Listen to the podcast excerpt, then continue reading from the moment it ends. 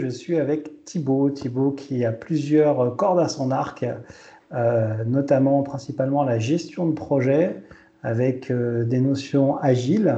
Est-ce que Thibaut, tu pourrais euh, finalement nous présenter ton parcours en quelques lignes, ce qui t'a permis d'arriver à ton travail d'aujourd'hui, et puis nous dire comment tu approfondis en fait les sujets autour de l'agilité notamment.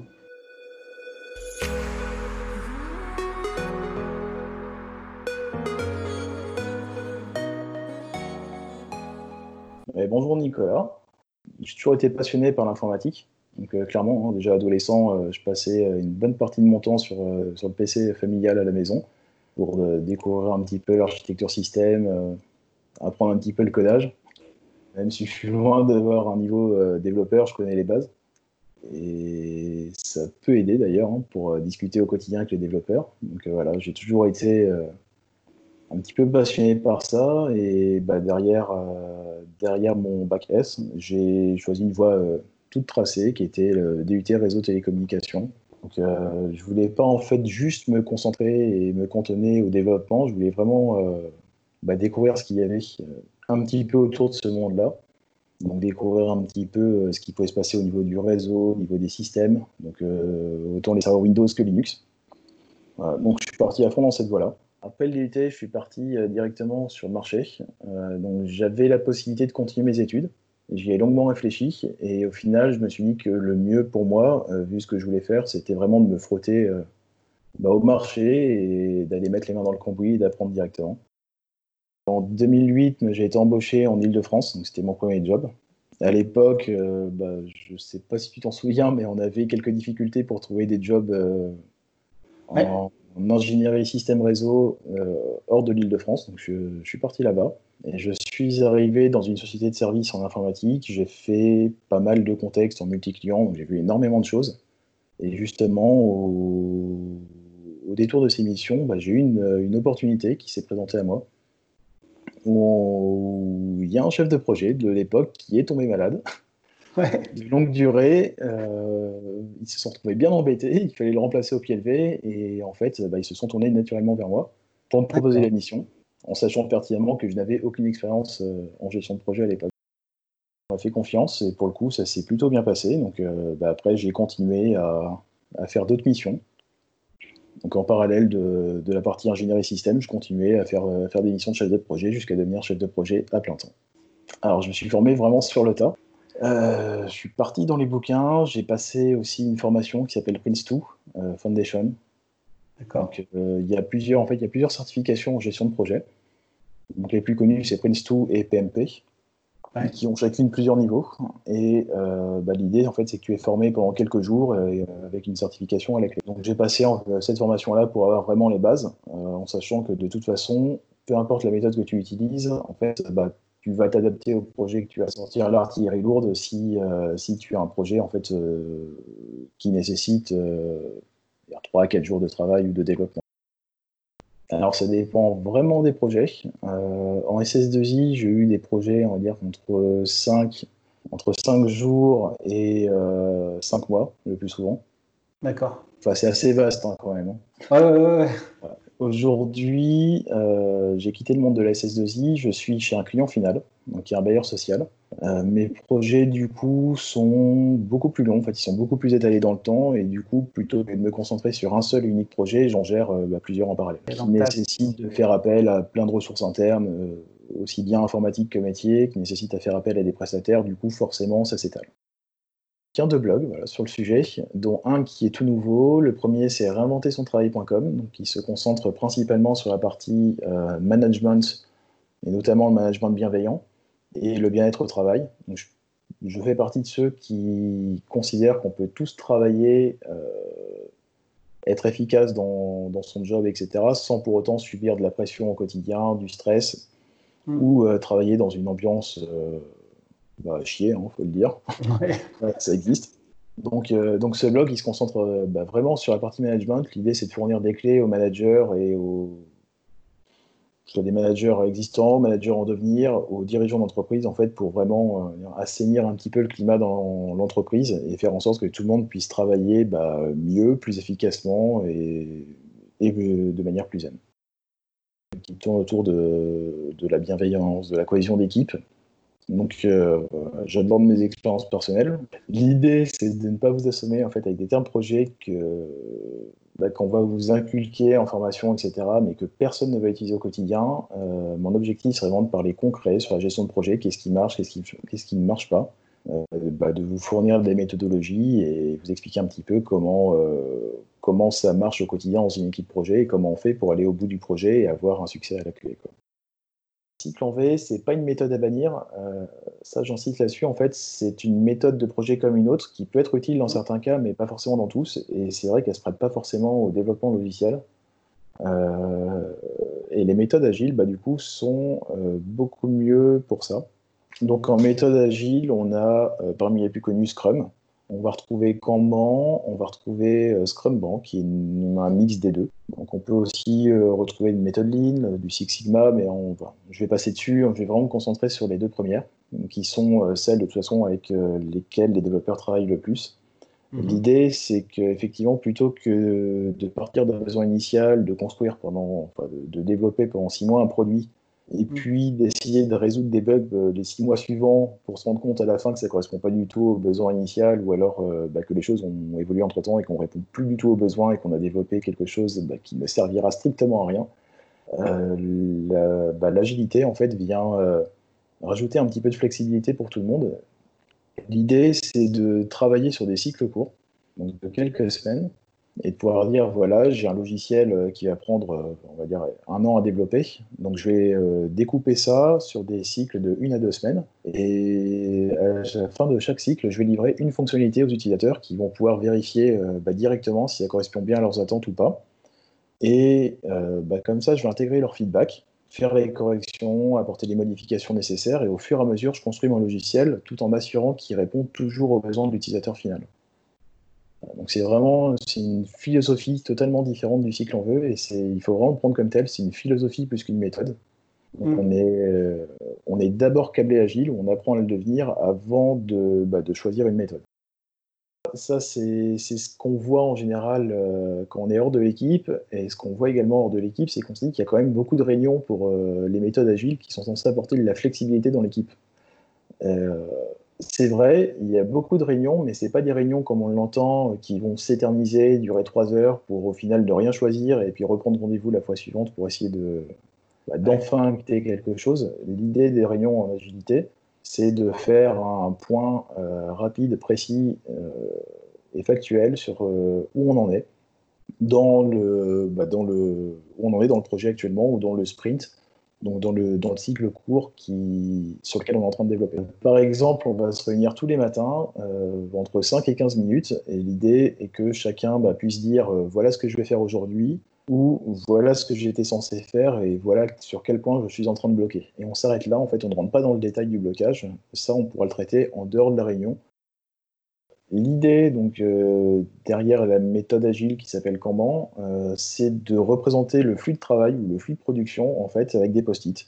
chaque post-it correspond à une tâche et euh, cette méthode bah, vient de Toyota à la base, qui a fait face à une grosse problématique et qui s'est dit j'ai besoin en fait pour, bah, pour limiter mes coûts, pour limiter mon besoin en stockage, pour limiter la perte de matières premières j'ai besoin de réfléchir à une autre manière de travailler. Le principe est simple, en fait, c'est d'adapter l'offre et la demande.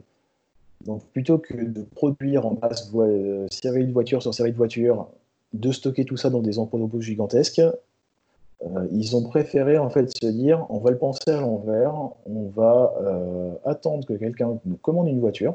notre client commande la voiture, cette voiture sort de l'entrepôt, ce qui libère une place, et à ce moment-là, en fait, il y a une fiche qui est devenue un post-it par la suite, qui est envoyé sur la chaîne de production afin qu'on démarre la production d'une nouvelle voiture. Donc du coup, on s'est toujours assuré euh, via cette méthode en fait d'avoir l'entrepôt rempli euh, ni trop ni trop peu, et en même temps sur la chaîne de production bah, de repérer euh, de manière beaucoup plus facile en fait les défauts qu'on pouvait avoir à la fabrication et d'arrêter la chaîne de production avant qu'il soit trop tard et avant qu'on construise 100, 200, 300 voitures. Grâce à cette méthode, bah, Toyota a vraiment réussi à maîtriser ses coûts, à diminuer son espace de stockage.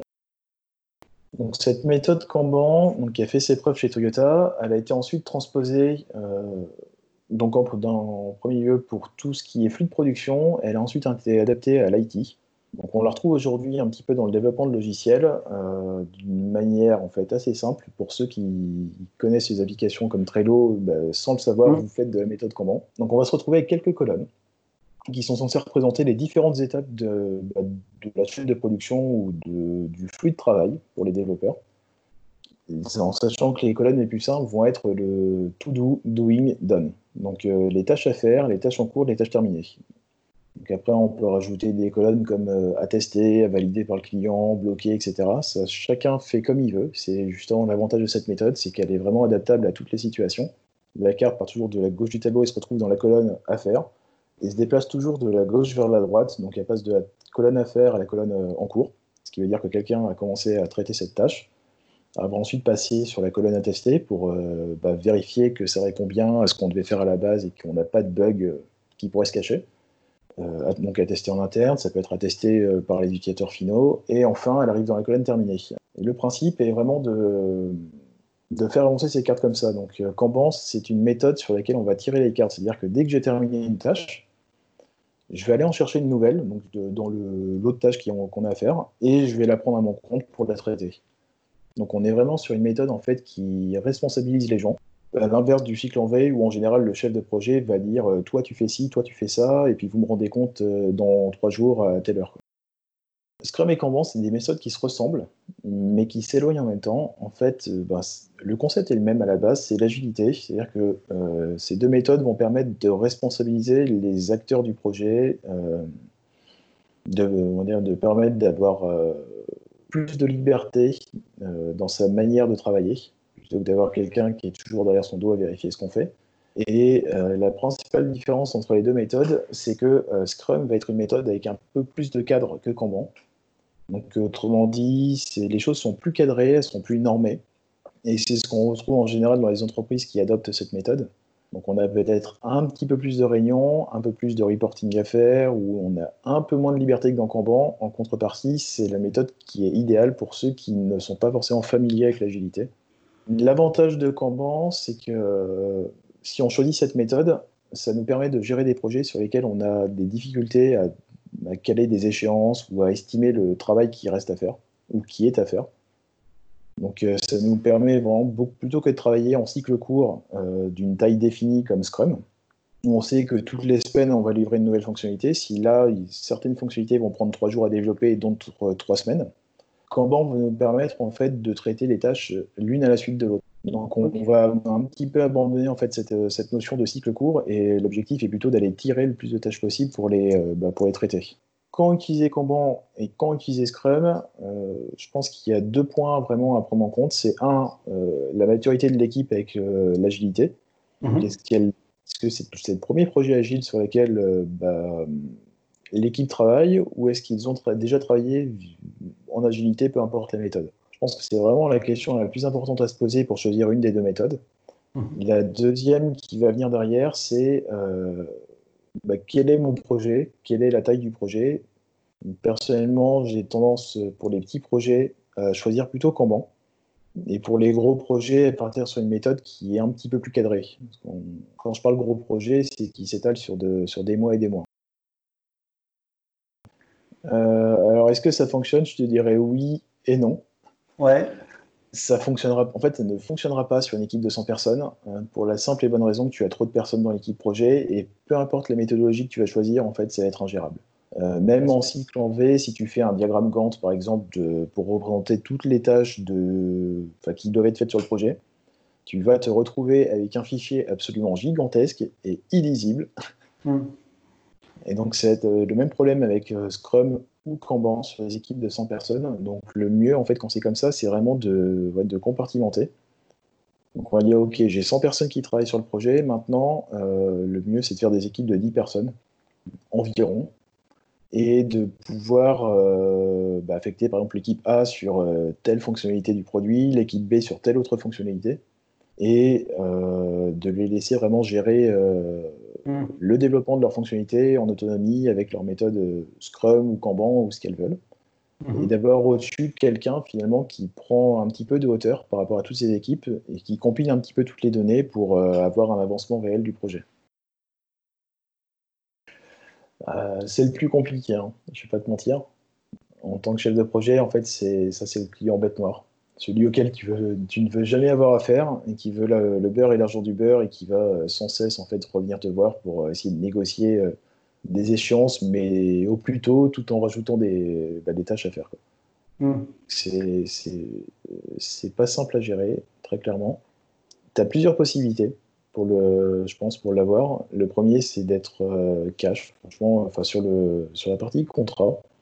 C'est de rajouter une clause qui explique euh, juste comment on va faire en cas d'évolution de, périmètre. Qu'est-ce qu'on accepte? Jusqu'à quel point on l'accepte? Comment est-ce qu'on le traite? Est-ce que, par exemple, si demain tu vas me demander une nouvelle fonctionnalité dans ton logiciel, est-ce que je l'intègre euh, au développement des prochaines semaines ou est-ce que euh, je vais l'intégrer au développement à partir de. Je dans deux mois? C'est quelque chose que tu peux cadrer dans le contrat, c'est aussi quelque chose que tu peux cadrer en fait sur la réunion de lancement de ton projet, quand tu es chef de projet. L'idée, c'est juste de, recadrer le besoin. Tu paraphrases un petit peu le, besoin de ton client. Tu vérifies que tu as bien compris et que tout le monde a bien compris et est bien d'accord sur ce qu'on doit développer. Et tu peux profiter pour dire voilà, bah, si ça se passe mal ou si, euh, si on n'est pas d'accord sur une fonctionnalité, s'il y a des tests qui prennent plus de temps et que les utilisateurs ne sont pas au rendez-vous, ou si on, y a une évolution de périmètre, comment on fait? Donc, tu échanges avec le client, vous vous mettez d'accord en fait sur un mode opératoire, sur une manière de faire vraiment au tout début du projet. Et derrière, mm. euh, bah, le jour où ce client-là va venir te voir pour te dire que bah, faut tout changer, et puis pour hier, tu pourras lui ressortir gentiment bah, cette méthodologie entre guillemets que vous avez, que vous avez acté ensemble. Euh, alors, je pense que le plus compliqué quand c'est comme ça, c'est de pouvoir se libérer justement du côté technique et de pouvoir euh, bah, éviter d'intervenir sur le, sur le périmètre des uns et des autres, même si tu sais faire, même si ça prendra moins de temps euh, que tu le fasses plutôt que tu, que tu le laisses faire, c'est justement de laisser faire les autres, de prendre de la distance et de, se concentrer sur la partie euh, purement gestion de projet. À savoir, être chef de projet, c'est pas seulement faire un planning, c'est pas juste suivre des tâches et dire Ah tiens, t'as oublié de faire ci ou t'es en retard. Euh, c'est euh, avant tout en fait être un facilitateur. C'est euh, on se retrouve vraiment au milieu de tout le monde. Donc on est au milieu des équipes techniques qui des fois ne se parlent pas entre elles, voire ne parlent pas du tout le même langage. c'est le cas des ingénieurs système et des développeurs, hein, bien souvent. donc on est au milieu de ces équipes techniques, on, est on se retrouve aussi donc entre elles, entre la direction, entre le client, chacun avec ses propres objectifs, chacun a un petit peu des choses à faire, mais n'a pas forcément les, mêmes priorités que les autres. Et le but du chef de projet, justement, plutôt que de se concentrer sur son suivi de tâches, c'est vraiment d'être facilitateur et d'essayer de, traduire un petit peu les propos entre, entre chaque partie, entre les différentes équipes techniques, de faire en sorte que tout le monde arrive à travailler ensemble, que la communication passe bien d'un côté comme de l'autre.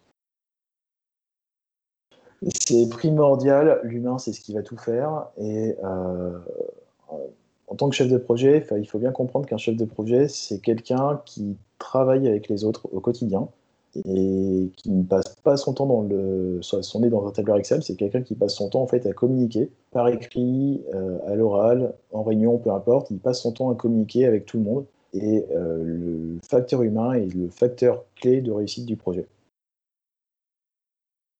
Alors clairement, euh, l'humain, ça s'apprend manager une équipe projet, euh, gérer un projet, tout ça, ça s'apprend. C'est comme une méthodologie projet, comme ce qu'on nous apprend en cours, en fait, euh, bah, bien communiquer avec les autres, euh, comprendre ce qu'on nous dit, même si ça ne nous fait pas plaisir, sans pour autant juger. tout ça, c'est des compétences qui peuvent s'apprendre au quotidien et qui sont nécessaires au chef de projet. Et bah, d'ailleurs, si vous voulez aller plus loin, je vous invite à, aller sur le blog, donc réussir projets.com.